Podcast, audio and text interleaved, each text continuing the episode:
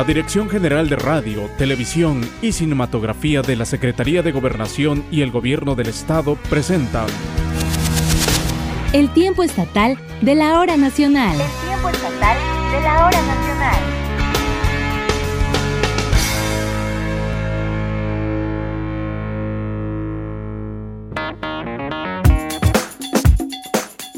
Bienvenidos y bienvenidas a la emisión 97 del tiempo estatal de la hora nacional. Este domingo 11 de octubre, en el que aquí en Oaxaca ya se deja sentir con todo el clima de otoño, le saluda con mucho gusto Esteban Hinojosa. Deseo que usted que nos sintoniza también se encuentre muy bien. Esta noche, como todas las noches de domingo, tendremos un programa muy interesante, pero antes de dar los detalles, quiero saludar a Lucía Muñoz. Ella es locutora de Radio Fórmula Oaxaca 93.7 FM y me estará acompañando a lo largo de estos 30 minutos. Lucy, bienvenida nuevamente a este espacio radiofónico de todas las los oaxaqueños, tu casa. Gracias Esteban, hola, hola a todos los amigos del Tiempo Estatal de la Hora Nacional. Por tercera ocasión y súper feliz de poder estar con ustedes nuevamente. Me da mucho gusto a esta sana distancia, pero feliz, encantada de poder acompañarles y ser parte de este espacio tan bonito. El gusto es nuestro, Lucy. Esta noche, amigas y amigos, vamos a tener todos los detalles de la edición número 40 de la Feria Internacional del Libro de Oaxaca, FILO, la cual, aunque este año tuvo que ajustar su formato debido a la contingencia sanitaria, viene con todo. Más adelante podrán conocer todos los detalles de esta actividad en voz de su director general, Guillermo Quija, así que no le cambien. Esta noche también nos acompañará en su relato histórico Juan Arturo López Ramos, quien nos compartirá sobre la conmemoración del Día de la Raza, una fecha muy interesante y muy importante para los mexicanos, a recordarse precisamente este lunes 12 de octubre. Así es, Lucy, y también vamos a platicarles de una familia que por generaciones ha preservado el sazón de algunos de los más exquisitos platillos de la cocina oaxaqueña. Una gran tarea, sin lugar a dudas. Por supuesto, además tendremos la historia de unos productores de cerveza artesanal, esto suena muy interesante, que se encuentran en Santa Catarina, Juquila. Así que no le cambie, quédese en casa aquí en el tiempo estatal de la hora nacional.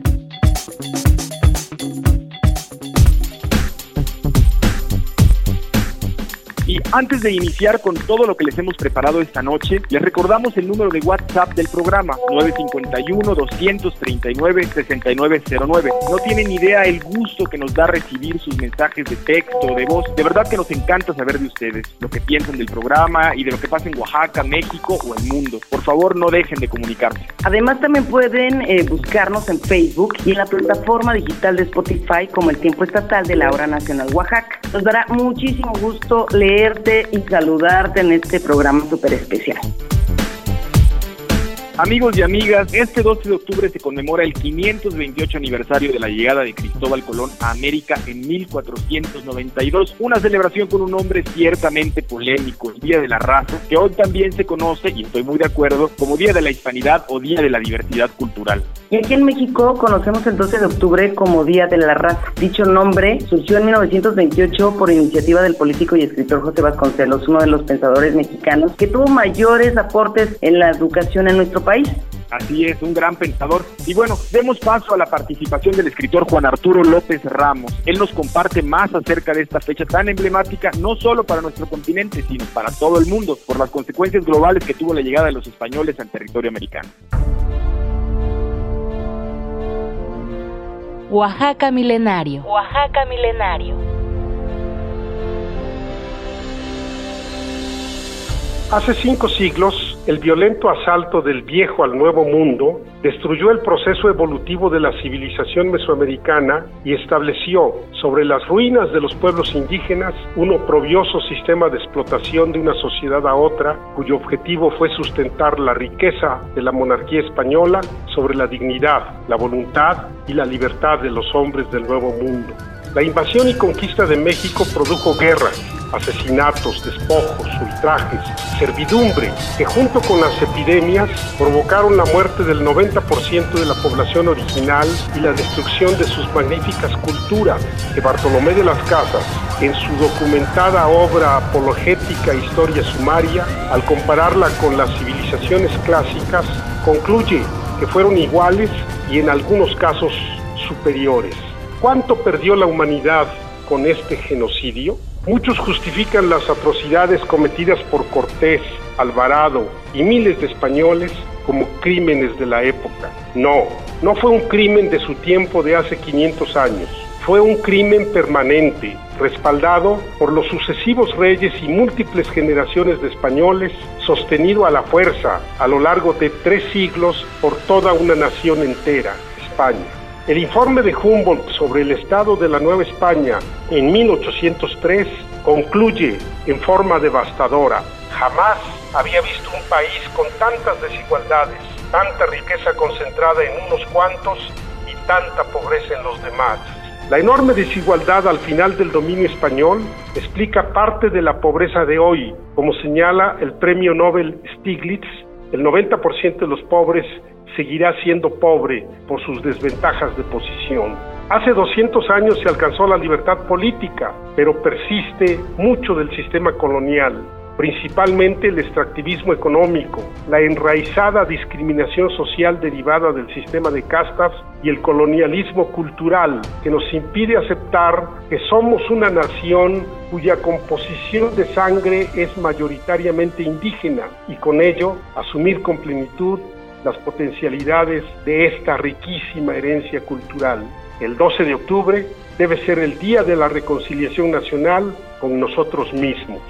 Mi nombre es Juan Arturo López Ramos, he escrito algunos libros sobre cultura de Oaxaca y estoy a sus órdenes en juanarturo121.gmail.com. Y esta es una colaboración para el tiempo estatal de la hora nacional. Muchas gracias.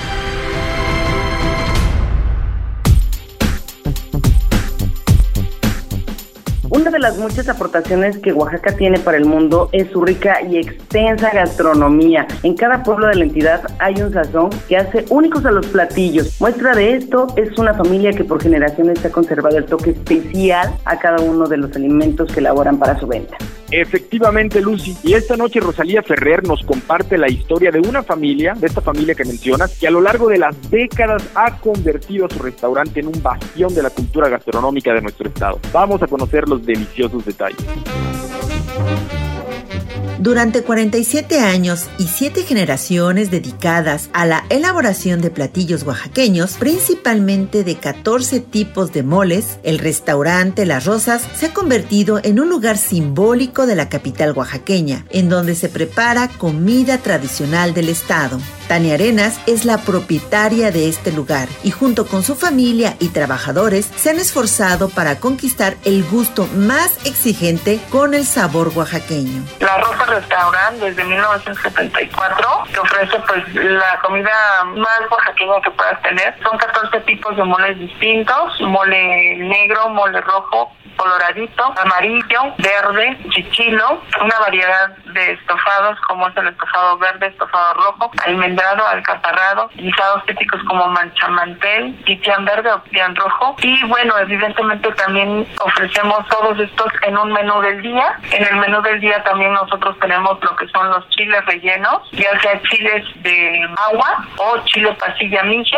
Eh, ambos pueden ser con, con picadillo de puerco o picadillos de pollo, de queso y son capeados con frijoles o frijoles en pasta, que, que los frijoles en pasta también son muy característicos de, del restaurante Este don para elaborar comida tradicional lo han aprendido de generación en generación y luchan por mantenerlo pues nosotros lo que ofertamos es lo que hemos aprendido cariñosamente de generación en generación, de madre a hija. Así hemos eh, seguido y, pues la séptima generación del restaurante está operando también aquí, trabajando, cocinando. Entonces nos da mucho gusto seguir conservando todos estos guisos tradicionales 100% oaxaqueños, 100% de la Tierra Norte, de Clan de Juárez, de donde era el origen de la familia de mi mamá. Y pues bueno, muy orgullosa de seguir con estas tradiciones y pues innovando. Esta familia es un claro claro ejemplo de que el sazón, la tradición, el gusto y amor por la comida tradicional se puede preservar a través del tiempo.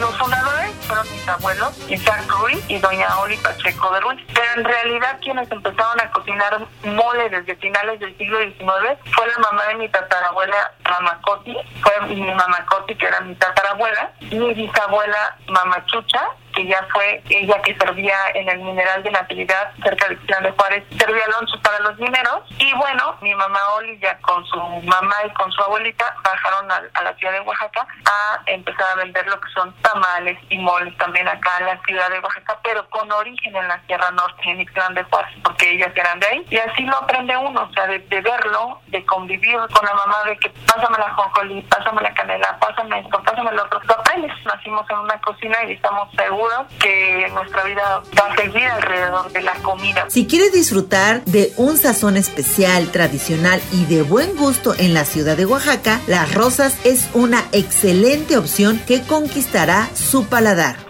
Pueden encontrar en Las Rosas 309 en la colonia Reforma y también en la página de Facebook Las Rosas Restaurant y en Instagram nos pueden encontrar como Tania-Arenas-Las Rosas. En WhatsApp pues nos pueden encontrar en el 951-112-7295. También en el número local 205-1893. Seguramente tendrá una aventura de sabores únicos de Oaxaca. Muy buen provecho. Para el tiempo estatal de la hora nacional, Rosalía Ferrer. La charla en el tiempo estatal. Esta noche de hoy, domingo 11 de octubre, nos da muchísimo gusto saludar en esta sana distancia a Guillermo Quijas. Él es el director general de la Feria Internacional del Libro de Oaxaca. Y quien esta noche estará compartiendo con todas y todos nosotros sobre la edición número 40 de esta feria, que además reúne a las letras con las y los oaxaqueños y que prácticamente estamos pues a una semana de que dé inicio. Entonces, esto suena muy interesante porque además es una feria distinta a la que nosotros estábamos acostumbrados. Guillermo, qué gusto que nos acompañes aquí en el tiempo estatal de la hora nacional. Bienvenido a este espacio. Muchísimas gracias, Lucía. Buenas noches y saludos a todo tu auditorio. Bienvenido a este tu casa en el tiempo estatal de la hora nacional, un gran Gracias. promotor de la cultura eh, mediante proyectos como el Fondo Ventura, la editorial Almadía y sin duda alguna la Filo que ha venido creciendo año con año, ahora llegando a su edición número 40. Suena fácil, pero seguramente que no lo es. Y llegan a la edición número 40 en el marco de una contingencia sanitaria que los obliga a modificar el formato como ha pasado con los grandes eventos a lo largo de este año. Pero antes de que nos compartas acerca de las especificaciones de cómo va a ser la feria este 2020, quisiera que nos compartas a- al público, a quienes no han escuchado acerca de esta feria del libro, qué es lo que marca la diferencia de la Filo Oaxaca, qué es lo que destaca a este evento cultural de otros parecidos en el resto de México. Pues la Filo, por un lado, digamos, tiene una tradición pues ya muy larga, son 40 años que ha venido desarrollándose, cambiando, adaptándose, empezó como una feria en unos tablones, en los eh, pasillos de Palacio de Gobierno. Y eh, ha intentando adaptarse, generando una programación para los distintos públicos. Entonces, al ser una feria de tanta tradición, pues tiene un arraigo muy particular con el público en Oaxaca, que creo que es lo que hace la gran diferencia eh, comparadas con otras ferias. Eso en el marco de una ciudad tan maravillosa y un estado tan increíble como Oaxaca, le da a la Filo una particularidad muy especial. Todos los escritores y escritoras quieren venir a esta feria, particularmente por esas dos cosas, por la, por la ciudad tan bonita que es Oaxaca, pero también por esta cercanía que se genera con el público oaxaqueño y que no es tan común en otros lugares, ¿no? Eh, aquí en Oaxaca el público participa de forma muy activa, de forma muy cercana, busca a los escritores, busca a las escritoras, asisten con familias y, y se genera una especie de convivencia muy particular que además ha sido nutrida por las sedes en las que la filo se ha llevado a cabo. En el centro histórico, donde todo el mundo podía pasar, donde todo el mundo podía acceder, y más reciente en este maravilloso centro cultural y de convenciones que tenemos, que también le da otro tipo de, genera otro tipo de convivencia y no es un, un centro de convenciones como el que estamos acostumbrados, con todo cerrado, con el aire acondicionado, con el montón de gente ahí. Entonces yo diría que esas son particularidades muy especiales, pero también han sido muchos años de trabajar en un programa pensado para cada uno de los públicos, desde los más chiquitos hasta el público en general. Precisamente ahora, por la situación de contingencia que vivimos en el mundo entero, pues nos están obligando a recurrir a las herramientas digitales en todos los sentidos. Y en este caso, ¿cómo ustedes fueron diseñando esta edición ante lo que estamos viviendo en este momento? Sí, pues eh, trabajamos por estos últimos meses en distintos escenarios a la vez. Estuvimos intentando imaginar cuáles pudieran ser las posibilidades, una feria más chiquita, eh, posponer la feria incluso, y al final optamos por una, por una feria virtual para evitar también cualquier tipo de contagio. Pero el reto era aquí pensar cómo las actividades podían diseñarse específicamente para un escenario virtual. Trasladar solo actividades que pueden llevarse a cabo en el escenario presencial a las redes sociales creo que no es suficiente, entonces intentamos trabajar en subir los niveles de producción, en preparar previamente las conversaciones y las participaciones de todos, en diseñar guiones específicos, ¿no? Para presentaciones, para charlas, para conciertos, para proyecciones, para talleres que pudieran significar una experiencia. Entonces, ese es el criterio principal de programación de este año, son 170 actividades los que vamos a, a tener entre el 17 al 30 de octubre y hay también para todos los públicos, igual desde los más chiquititos de 0 a 5 años con una programación de biblioteca hasta conciertos y exposiciones eh, virtuales. Bueno, Guillermo, yo creo que, dado que se vieron obligados de, migrar a las plataformas digitales, me da mucho gusto escuchar que no es simplemente sustituir lo presencial por una experiencia eh, conectándote por, no sé, por, por Zoom o por YouTube, sino que hicieron toda una planeación, pensaron en la producción para que la gente pueda aprovechar mejor estas herramientas y disfrutar de una mejor manera la, feria. Además, creo que llega en un buen momento porque ya llevamos varios meses en pandemia y estamos acostumbrados a utilizar estas herramientas. Nos hemos tenido tiempo de, de educarnos pero cuéntanos, ¿cuáles son algunos de los puntos más relevantes del programa de este año? Sí, por supuesto. Eh, la inauguración es un evento muy especial porque invitamos desde hace cosa de tres meses a tres escritores, Juan Pablo Villalobos eh, de México, Cristina Rivera Garza de México y Salva Almada de Argentina, a escribir una serie de textos sobre la literatura, sobre la imaginación, sobre el futuro, sobre la, lectura. Y escribieron una serie de textos que fueron leídos entre ellos para escribir unos textos siguientes. Entonces, la inauguración es un video donde ellos leen desde sus casas estos textos y es realmente una conferencia, por así decirlo, a distintas voces, realmente importante y realmente especial. Son textos todos en primera persona, muy fáciles de entender para todos y creemos que va a ser un evento muy importante. Luego tenemos lecturas poéticas de, de Raúl Zurita y de Anne Carson, esta poeta canadiense que además suena muchísimo para el Premio Nobel de Literatura y justo se anunció y pues creo que es muy importante también este, estos dos tipos de lecturas. Vivian Gornick, una escritora estadounidense también muy importante, feminista, y Edgar Keret, otro de los autores internacionales también que tendrá presencia en esta edición de la feria. Que es además del 17 al 30 de octubre. Sí, 17 al 30 de octubre, el último día de la feria, eh, presentamos una obra de teatro que también fue diseñada específicamente para Zoom. Es una obra de teatro con cuatro actores. Cada uno estará en sus casas con una escenografía particular, intentando generar como un ambiente teatral. Entonces, ese también es un reto muy, muy especial. Es una obra de Jorge Volpi, un magnífico escritor mexicano, y también es uno de los eventos más especiales. También tendrán diferentes públicos. ¿Qué podemos nosotros ver a través de los programas literarios? La Filo Jóvenes, Filo Chamacos, la Biblioteca Filo, Suena la Filo y el programa de profesionales.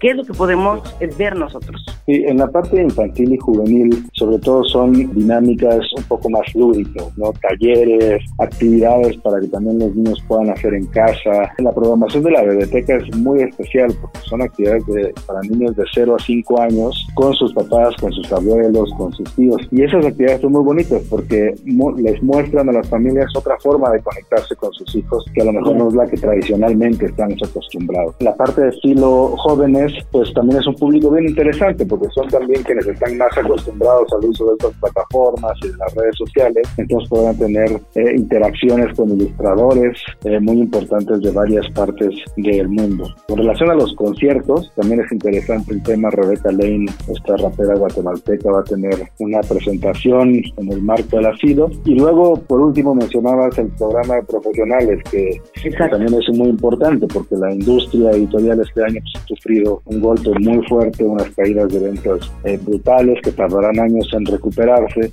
Y la FILO, como parte de este programa, está desarrollando un mercado virtual, le llamamos un marketplace, en donde a través de, de una página web, público de México y de otras partes del mundo podrá acceder a los títulos de todos los autores que participen, ¿no? Entonces, esto también es algo que te permite la, la virtualidad, eh, que los libros puedan viajar a otros países, porque eso no sucedía antes, ¿no?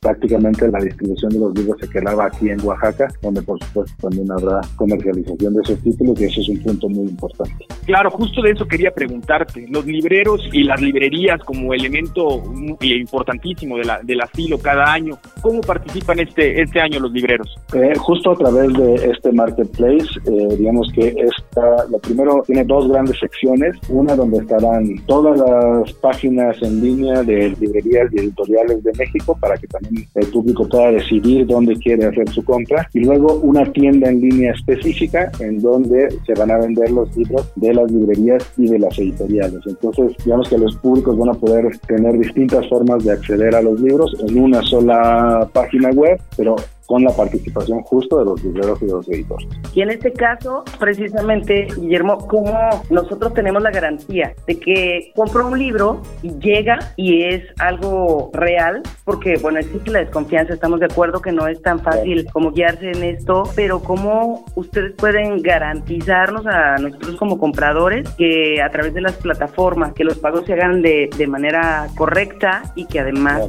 no lleguen, ¿no? Esto es importantísimo, mucha gente no estamos acostumbrados acostumbrados a adquirir todo en línea y es algo que también ha llegado ahora de manera definitiva para quedarse. Creemos que la, la FIL Oaxaca tiene, tiene ya 40 años de historia, tiene 40 años trabajando y aportando una programación muy importante, entonces toda esa trayectoria creemos que nos avala para eh, respaldar una plataforma digital y comercializar los libros, considerando una cosa muy importante, el precio único de los libros. Hay una ley que regula a nivel nacional cuál es el precio de los libros, justo para evitar competencias y este tipo de situaciones. Entonces, la Silo, la proveedora escolar, Almadía, siempre llevamos años trabajando en el gremio, entonces podemos, por supuesto, garantizar esta situación. Comparte, por favor, con nosotros y con el público, Guillermo, ¿cuáles son las plataformas digitales en donde podrán disfrutar de todo lo que ofrece la Filo 2020? Sí, es muy sencillo el acceso. En la página filoaxaca.com está toda la información, programación, inscripción para talleres, la venta de los libros, pero si es más fácil para todos meterse a la página de Facebook de la FILO, ahí también está toda la información y ahí es donde van a salir todas las transmisiones de los eventos, ¿no? A través de la página de Facebook de la FILO o la página de YouTube, entonces va a ser muy fácil acceder y todo el día va a haber, va a haber actividades del 17 al 30 de octubre. Entonces es el Facebook de la FILO, ¿le encontramos de qué manera? FIL Oaxaca. Ok, FILO Oaxaca y a través de YouTube nos decía. Exactamente, en YouTube y en la página que es filoaxaca.com. Y bueno, pues la invitación a todo el público, no solo de Oaxaca, sino que se comparta esto a nivel mundial, que conozcan de esta feria tan tradicional en nuestro estado. Y bueno pues ahora que podemos disfrutar de las plataformas y hacer uso de las plataformas digitales pues por qué quedarnos solamente nosotros con esta maravilla no invitamos a, todas y a todos. Hay actividades para todos los gustos. Son 130 actividades del 17 al 30 de octubre. Todas las van a poder ver en filoaxaca.com o en el Facebook de, de la FIL Oaxaca y creemos que en momentos tan complicados y tan difíciles aun cuando estamos acostumbrados a estar todo el tiempo conectados creemos que este tipo de actividades son una forma en, la cual podemos reencontrarnos. Entonces, la programación también fue pensada para eso, con mucha alegría, con mucho cariño, con mucho entusiasmo para todos nuestros públicos. Así que por ahí los esperamos. Amigas y amigos, esta noche queremos agradecer que nos haya aceptado esta charla Guillermo Giga. Él es director general de la Feria Internacional del Libro de Oaxaca, además un gran promotor de la cultura de Oaxaca, una de esas muchas personas que están detrás de la grandeza de este estado. Y bueno, muchas felicidades por esta edición número 40 que esperamos que se realice con todo éxito del 17 al 30 de octubre. Muchísimas gracias, Guillermo. Muchísimas gracias, Esteban y Lucía, por el espacio y buenas noches a toda la audiencia. El tiempo estatal de la hora nacional. Ahora les invitamos a hacer un viaje sonoro hasta Santa Catarina Juquila. En este municipio, productores de cerveza artesanal nos comparten su experiencia en la producción y elaboración y además en la comercialización de la juquileña. Un producto oaxaqueño elaborado por una empresa familiar que a pesar de la pandemia pues continúan con esfuerzos para seguir en el gusto de algunos oaxaqueños y oaxaqueñas y tenemos que probarla. Así es, además promueven el empleo en la zona y por supuesto la economía de las familias juquileñas, además de la relajación de todo el estado de Oaxaca, ¿verdad? Y bueno, ahora Doris Romero nos trae los detalles. Atole de tamales, torta de tamal. Pan de cazuela, chocolate, mole. Te va a llevar chocolate, chapulines al mojo de Hecho en Oaxaca. Hecho en Oaxaca. Doradas, ¿qué le ponemos, Pásale, pásale. Tengo tasajos, cecina y chorizo, quieramos. para los Una forma que han implementado algunos empresarios oaxaqueños durante esta pandemia para mantener su producción son las redes de consumo solidario, mismas que les permiten comercializar sus productos a través del apoyo de otras. Así nos los explica Nayeli Aquino de la Juquileña, cervezas artesanales, al contarnos su experiencia en la elaboración de esta bebida. La aventura comenzó en Santa Catarina, Juquila, después de un viaje que realizaron a Jalapa, Veracruz, en donde conocieron que esta bebida podía producirse de forma artesanal, con productos orgánicos y sin químicos. Es así que en el 2012 inician con este proyecto familiar ella y su esposo Jaciel Zabaleta. ¿Por qué hacer cerveza? Bueno, porque nosotros tenemos entonces el control de la calidad de los insumos que, se- que estamos ocupando, ¿no? Y sobre todo el proceso. Y bueno, en el camino nos hemos dado cuenta y nos hemos permeado de otros conceptos que van de la mano con lo que queremos y que han ido formando la identidad de nuestro, de nuestro proyecto, como por ejemplo la soberanía alimentaria, el que todo lo que, lo que podamos consumir lo produzcamos desde nosotros mismos. A más de 10 años de trabajo invertidos en la producción de esta bebida, Nayeli nos cuenta que en un inicio elaboraban 19 litros al mes, mismos que vendían entre familiares y conocidos. Sin embargo, sus esfuerzos y empeño de hacer crecer su sueño lograron que a la fecha hayan incrementado su producción a 350 litros mensuales y tener 5 estilos de la juquileña. El hacer cerveza es como hacer un, un té, un gran, gran té, donde pones a macerar los granos y para, para extraer sus propiedades. Después vas haciendo una recocción de ese concentrado que se extrae de granos, se le agrega el lúpulo, se le agrega algún adjunto tal vez en ese momento, se pasa a fermentadores y después de un tiempo, cuando ya esté lista la maduración, se, se puede envasar. Eh, el día que cocinamos dura más o menos 12 horas y el tiempo en que la cerveza está lista, desde que se cocina, desde que se prenden los fogones hasta que tú puedes servirla en tu mesa, puede ser alrededor de un mes o mes y medio, dependiendo también de las condiciones climáticas. Nayeli Aquino refiere que la colaboración entre empresas es importante, ya que la fusión entre productos puede arrojar un resultado especial. Con Chocolate Rebeldía hacemos una cerveza con cacao fermentado, con miel Horus hacemos una cerveza con miel y también hacemos una cerveza con mezcal, eh, colaboración con un artista gráfico, Bowler. Para ponerse en contacto con nosotros pueden escribirnos un mensaje o en la página de La Juquileña Cervezas Artesanales en Facebook o al teléfono 951-183-2390 por WhatsApp. Para el tiempo estatal de la hora nacional, Doris Romero.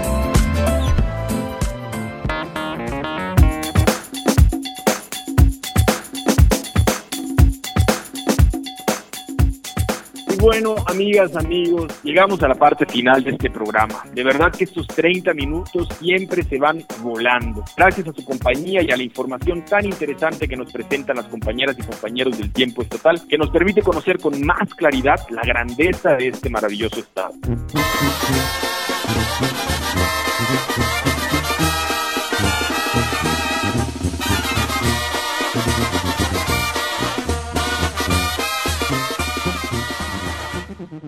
Y Lucía Muñoz, talentosísima locutora de Radio Fórmula Oaxaca. Feliz cumpleaños y te agradezco que me hayas acompañado como es costumbre hoy en este programa. Además de celebrarte, por favor, comparte con nosotros los horarios y la frecuencia en que nuestras amigas y amigos te pueden escuchar de manera habitual. Ay, gracias. Mira, para mí ha sido un placer estar nuevamente en este espacio. Agradezco la invitación y ya saben que cuando digan que esté yo presente, levanto manita. Muchísimas gracias y bueno, efectivamente hoy es un día muy especial, celebrando la vida en este momento en el que pues la situación está un tanto complicada. Pues me escuchan todos los días, bueno, más o menos todos los días, de lunes a sábado, a partir de las 8 de la noche en el programa La Cita, a través del 93.7 de FM y por supuesto en internet en www.ororadio.com.mx, Radio Fórmula Oaxaca, por ahí nos encontramos para ponernos bien románticos.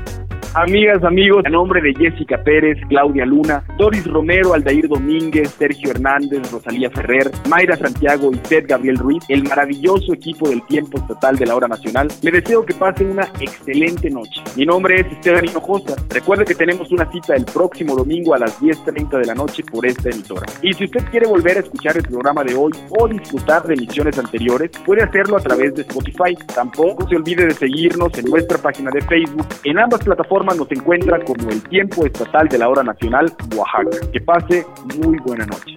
Los dejamos con la mejor programación. Hasta pronto. El tiempo estatal de la hora nacional.